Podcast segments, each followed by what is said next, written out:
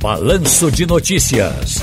Tá no seu direito. Hoje com o doutor João Bosco de Albuquerque Silva, advogado de famílias, direito de famílias e também sucessões. Olá, doutor João, tudo bom? Olá, Ciro, tudo bem? Tudo direitinho. Boa tarde, boa tarde a todos os ouvintes da Rádio Jornal. Escute, enquanto a legislação brasileira prevê apenas cinco dias de licença maternidade, de licença, pat, licença paternidade e 120 dias de licença maternidade, algumas empresas no país estão estendendo o benefício para todas as configurações de família, para até seis meses.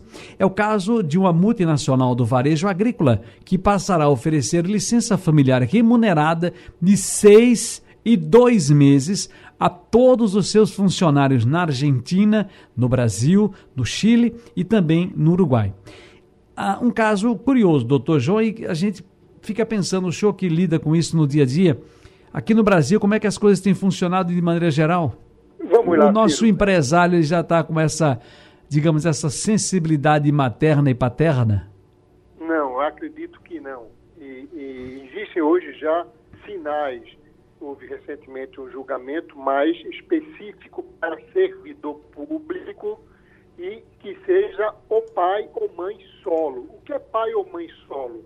É aquele pai que vai criar o filho sozinho que não tem ajuda da mãe, ele sozinho. Nesse caso, o servidor público ele fez uma inseminação em uma pessoa e nasceram os filhos dele e automaticamente ele requereu esse benefício e ele conseguiu essa decisão no Supremo Tribunal Federal.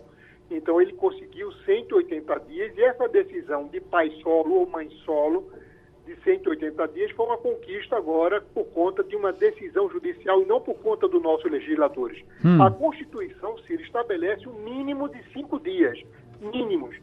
Existe é, é, muita categoria de trabalho que nas decisões coletivas de trabalho estabelece 20 dias, que é o prazo que se busca 20 dias corridos.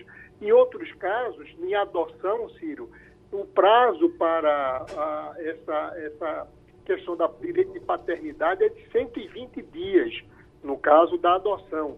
Mas e já existe empresa querendo ampliar esse direito da licença à paternidade, tentando igualar o, o mesmo direito que tem a mulher, Ciro. Doutor João, é, há uma possibilidade do setor público, né, os servidores públicos terem essa, essa ampliada também essa, essa condição, né? E, e isso acho que abre, abre precedentes, abre espaço para outros setores, não, o senhor não acha? Abre essa decisão agora do Supremo foi uma decisão de repercussão geral. Hum. É importante esse nomezinho, repercussão geral. Porém, ela foi específica quando o pai é solo. O que vai acontecer, e acontece na maioria das vezes, é que o direito, na verdade, Ciro, é um direito da criança. Não é nem o direito do pai e da mãe, é essa criança ser e está protegida pelo pai ou pela mãe, já que não tem ninguém que possa cuidar dela. Então, isso em outros países, como na Alemanha, isso já acontece, Ciro esse direito ele é ampliado, você pode até buscar, mas existe uma questão da redução salarial. Até tantos meses você recebe o salário integral e se você for passar, por exemplo, 180, 120 dias, 140 dias, você vai ter uma perda salarial. Isso no Brasil ainda não está definido, mas com certeza será uma evolução, porque é extremamente importante. Agora, precisa-se também que o INSS tenha essa reserva de caixa, que as empresas também consigam fazer isso, porque isso gera um custo, porque se paga o salário integral daquele pai, daquela mãe, e ele não vai estar trabalhando. Então tem que ter toda essa discussão. Essa decisão foi sim um precedente e abre uma porta gigantesca, Ciro.